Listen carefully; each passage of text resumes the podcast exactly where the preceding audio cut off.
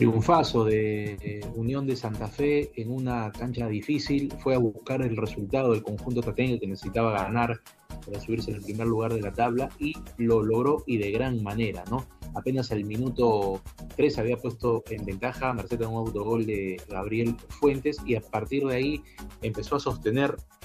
el partido porque Junior fue un vendaval y apareció la gran figura de Santiago Mele. Precisamente a los 22 minutos el arquero Tatengue le atajó un penal a Miguel Ángel Borja y esto creo que terminó por sepultar las chances y el ánimo del conjunto barranquillero. Sobre los 42 minutos un golazo de Jonathan Alves de unos 35 metros, sacó un remate que se clavó eh, por encima del arquero Sebastián Viera. Todo le salía mal a Unión. En el segundo tiempo el entrenador eh, Juan Cruz Real intentó eh,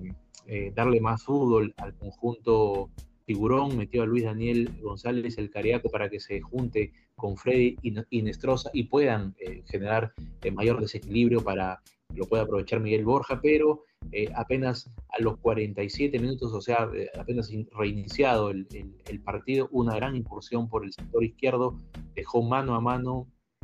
a Kevin Zenón con Sebastián Viera y el delantero argentino definiendo de gran manera por encima del arquero uruguayo. Con el 0-3, lo de Junior ya entró en desesperación, no le salía eh, nada Junior, empezaron a llegar los remates de fuera del área, los remates de Miguel Borja desde el dentro del área, pero seguía eh, en gran forma Santiago Mele. Y cuando ya el partido eh, se venía cerrando y los hinchas de Junior habían abandonado casi en su mayoría el Metropolitano de Barranquilla, apareció Matías Gallegos para de fuera del área rematar